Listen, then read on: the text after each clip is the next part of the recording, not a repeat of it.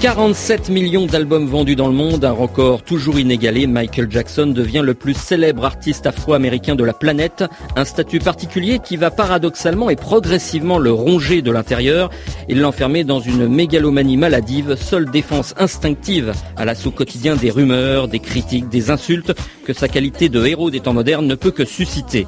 Michael Jackson est une exception, un cas unique dans l'histoire de la musique populaire et n'a d'autre alternative que de satisfaire un public fanatique exigeant à coup de production pharaonique, quitte à emprunter des trouvailles rythmiques à ses frères d'Afrique sans forcément leur demander l'autorisation.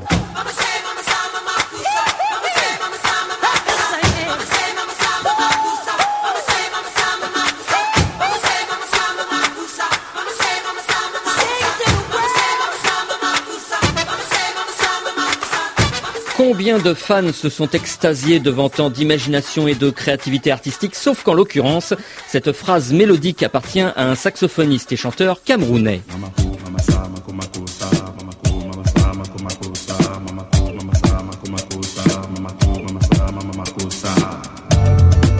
Ainsi, I Wanna Be Starting Something est en fait copieusement inspiré du soul Makossa de Manu Dibango, créé en 1973. Un dédommagement financier confortable réglera le différent entre les deux artistes.